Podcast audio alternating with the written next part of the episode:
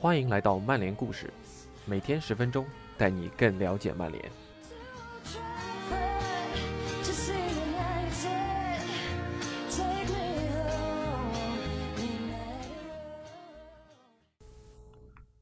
过去一周，对于曼联球迷来说，最重大的新闻就是阿贾克斯新星范德贝克加盟。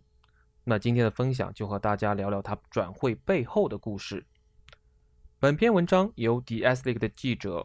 亚当·克拉夫顿、老李·惠特维尔和欧神撰写，由我们的微博好伙伴吴恩博 ATZ 翻译。再次感谢我们的干神。以下就是今天的内容。对于范德贝克来说，加盟曼联有可能会决定他的整个职业生涯，而这次转会的种子是在相隔十五个月的两次谈话中种下的。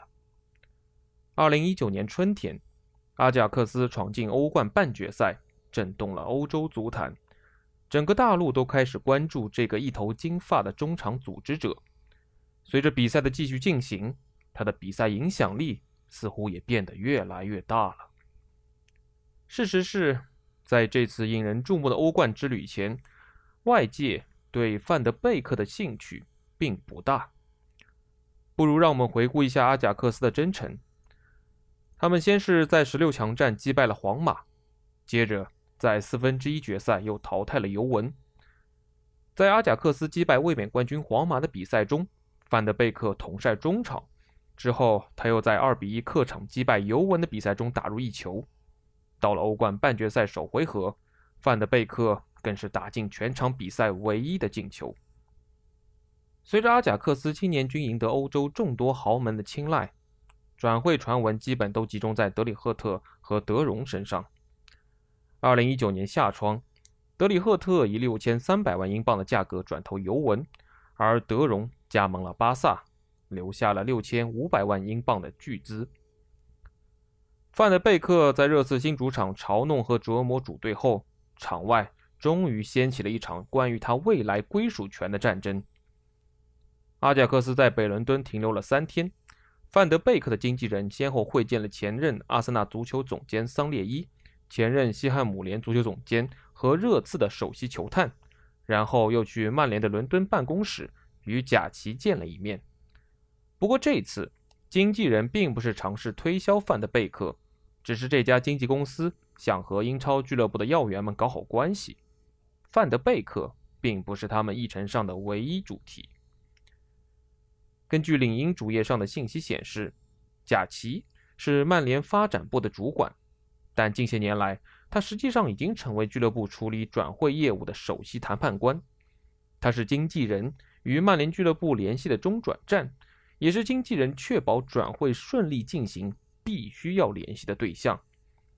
当时，曼联对范德贝克还没有特别大的兴趣，不过贾奇和他的经纪人之间建立起了良好的关系。而曼联派驻在荷兰的球探也帮助俱乐部和范德贝克的团队构筑起了关系纽带。到了最近几周，这一点显得尤为重要。进入八月份后，曼联对范德贝克更感兴趣了。范德贝克结束了在希腊的假期，返回俱乐部，随即被告知曼联已经不单是关注他，而是已经送上了一份报价。到了本周一晚上。范德贝克签署了曼联的五年合约，这桩转会已经完成，他将获得超过十万英镑的周薪，而曼联可以激活条款，把合约在五年的基础上再延长一年，算上奖金和浮动条款，阿贾克斯最高可以获得四千万英镑的转会费。范德贝克也为曼联伸出的橄榄枝感到高兴，但在正式签字之前，他坚持要直接和索尔斯克亚进行沟通。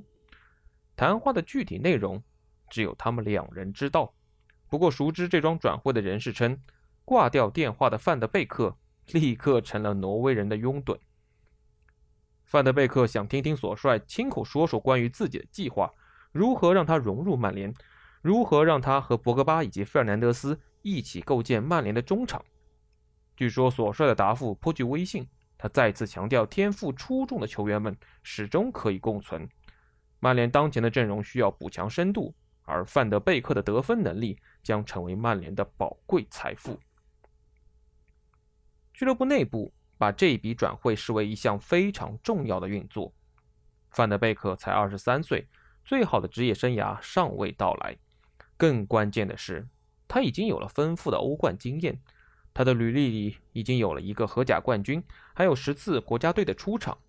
上赛季收官阶段，索帅对球队的最大疑虑就是板凳席上替补的能力，尤其是前场，他只能过度依赖费尔南德斯、博格巴、格林伍德、马夏尔和拉什福德这五名球员。范德贝克可以胜任拖后的六号位。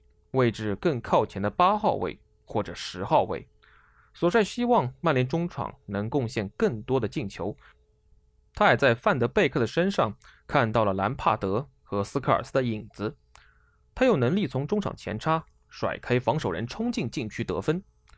过去三个赛季，曼联的全部中场球员各项赛事算上点球，也就进了四十八球，而范德贝克一人过去三个赛季的一百三十三场比赛里。就打入了四十球，而且没有一粒是点球。他平均三点三场进一球的非点球进球效率远超博格巴，博格巴平均七场才进一球，而这一数据也基本和费尔南德斯持平。曼联希望能巩固联赛前四的排名，同时在欧冠赛场有一番作为。而索帅对范德贝克的期待就是给球队的前场提供更多的选项。本周一，曼联方面传出消息。引进范德贝克不会是今夏运作的结束。桑乔的转会谈判非常磨人，但仍有希望。曼联决心在转会市场上完成精明的运作，现在已经有迹象表明，业内给予三德子和贾奇的尊重与日俱增。有一位经纪人表示，贾基在这个转会窗的思路非常清晰，态度也很真诚，他一直在明确且职业的与其他人沟通。他可不是谈判桌上的软柿子，但同时又十分公道。他告诉经纪人们，曼联经营的是一家企业，也是一家俱乐部，他们必须谨慎行事，为曼联的利益着想。索帅也知道这一点。当他在周二早上醒来时，已经处在了需要好好感谢俱乐部的立场。过去的十八个月里，一大票欧洲俱乐部都在追求范德贝克。二零一九年的欧冠之旅后。头一个上谈判桌的就是多特蒙德，他们与阿贾克斯俱乐部以及范德贝克的经纪人都有过会面，但没办法匹配阿贾克斯当时的要价。阿贾克斯体育总监奥维马斯手握一把好牌，球队不只拥有德容和德里赫特两位天才，奥维马斯还看到了齐耶赫、奥纳纳、塔里亚菲克、内雷斯和塔蒂奇等球员的价值。阿贾克斯已经接受了无法留住德容和德里赫特的现实。不过，两人留下的一点三亿英镑资金，也让他们有了十足的底气，可以在范德贝克的转会谈判中争取最大的利益。然而，外界对范德贝克的兴趣并没有打消。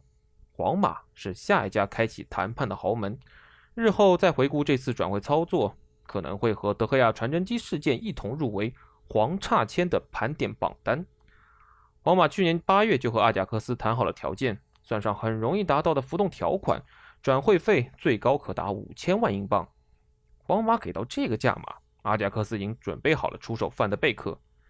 没想到皇马推迟了这单交易，他们需要先清洗一些一线队的容员，给范德贝克腾位置。原本也是打算在去年夏窗的最后几周全部搞定，事后看来，皇马还是没能及时完成相关的运作，因此双方的协议发生了变动。夏窗临近结束，范德贝克也接受了现实。自己会在荷兰多待一个赛季，而在幕后，皇马仍然没有放弃这笔交易。到了冬窗，双方都同意范德贝克会在2019至20赛季结束后加盟皇马，转会条款也稍稍发生了变化，浮动条件对买方而言更加温和了，但全额转会费仍有机会达到五千万英镑。因此，曼联与阿贾克斯的协商结果应当让俱乐部给贾奇记一大功。当然。我们也不能忽略疫情给整个足坛带来的财务冲击。对皇马而言，这笔引援原本已经搞定了。范德贝克在阿姆斯特丹与皇马俱乐部的代表进行了会谈，他的经纪人也拜访了西班牙的首都，文件都已经签署了，只差范德贝克今夏接受体检。